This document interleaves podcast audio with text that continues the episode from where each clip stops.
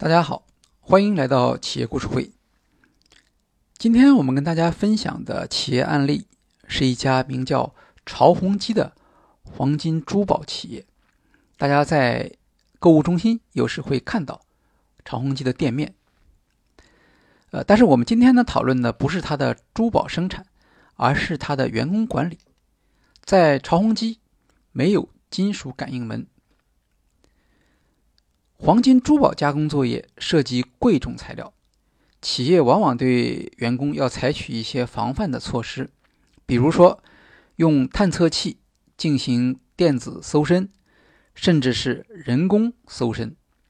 这样做是为了保证产品和物料这些高价值的东西会被员工带出工厂。在我国。深圳和广东番禺两个珠宝加工区的产量占全国的百分之八十，在这里，绝大部分企业都会对员工进行严厉的检查，但盗窃的现象并未好转。朝宏基是在汕头，这家珠宝首饰加工企业没有金属感应门。来自深圳的技术工人曾文山发现。自己终于可以系着皮带上班去了。过去在深圳打工的时候，他和工友们都不用皮带，因为金属的皮带头在进厂时会触发警报。在潮宏基的镶嵌厂和塑金厂，人们开玩笑说这里最便宜的就是黄金。可是车间里面难得见到保安，物料间就是车间正中一个四面的柜台。物料文员每天就在这里清点发放宝石、铂金、黄金等贵重物料。朝宏基副总裁林军平说：“说从来没有偷盗，不现实，但与为此节省的管理成本相比，十分划算。”朝宏基办厂始于1999年，为了方便管理和避开抄袭，工厂建在汕头。开始的时候，朝宏基沿用了同行的搜身制度。林军平回忆说：“工厂刚创立时也就八十多名工人，每天搜身也费不了多少时间。后来人数增加到三百多人，逐个通过金属感应门，最快也要半小时。这样一天上下班就要花掉一个多小时。遇到特殊情况发生，还会花更多的时间。”每天搜身行不通，只好改为在珠宝丢失时搜身，在每个月回收金粉时搜身，以及不定期的突击搜身。然而，潮汕本地新招的员工对搜身抵触情绪很大。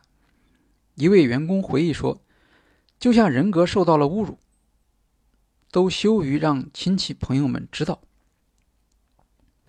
黄金加工行业有一个物料损耗奖惩惯例，对员工节省下来的原材料，按市场价的百分之五十奖励；而对超过定额的损耗，则按市场价的百分之一百五十惩罚。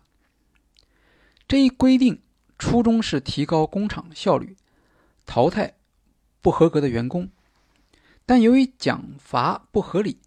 反而鼓励员工隐藏和盗窃原材料。员工如果把节省下来的金粉带出工厂，黑市的收购价是市价的百分之八十。长宏基决定改变奖惩比例，员工节省下来的金粉按市价的百分之九十给予奖励，超过的损耗则按照市价的百分之一百一进行惩罚。林军平说：“没有人愿意浪费一个更宽松的空间，有利于员工技术进步。一些技艺精湛的员工节省金料而获得的奖励，甚至比工资还高。以前有员工等到月底，估计出自己的损耗率是多少，剩下的就想带出去。后来我们用市价百分之九十的价格回收。”员工偷金粉的动机就小了，于是我们就逐渐取消了搜身。二零零三年，朝宏基废除了搜身制。一位高管说：“偷窃很多时候是发生在员工之间。如果一个人工作，整天防着旁边的人偷你东西，怎么可能全身心工作？被别人偷了一小片金片，这一天就白干了，甚至还要亏钱。大多数员工都非常讨厌偷窃者。某小组发生物料丢失时，曹洪基规定。”由小组员工自己决定怎么处理。丢失者可以要求别人帮助他找回，也可以向主管提出搜某些人的身，或者选择自己承担损失。曹洪基还会奖励捡到东西的人。绝大多数员工捡到东西交回后，并不要奖励，而那些丢失东西被别人找回的员工，往往会请人饮茶。或送烟以表示感谢，在这种文化下，让偷东西的人自然待不下去。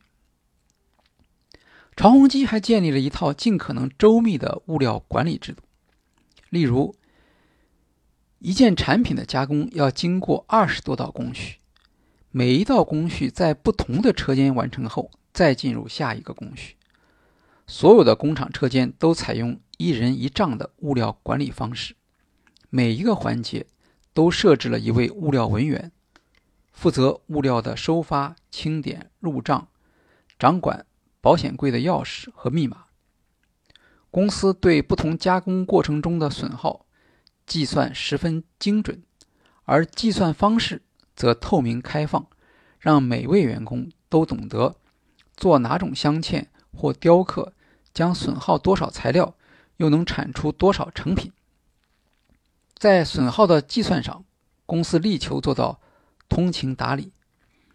建厂初期，员工都是各自清洗加工的首饰，并回收清洗溶液里的金粉。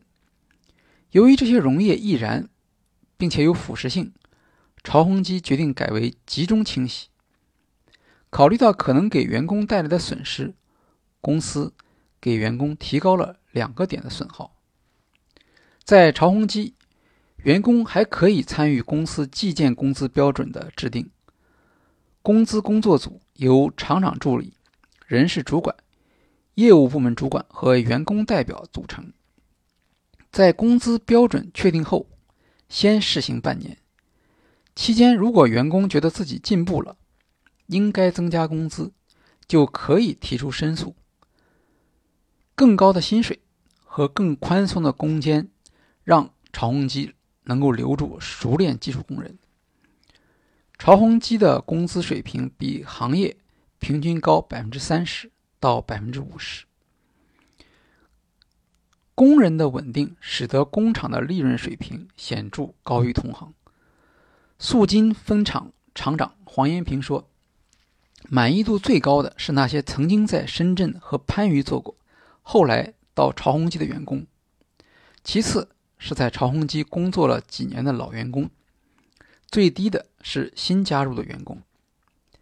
也有人认为，朝洪基能够有效遏制偷盗，主要是地利的因素，因为朝洪基员工多数是本地人，盗窃动机小，在汕头没有其他的珠宝加工厂，避免了不良风气，销赃的机会也很少。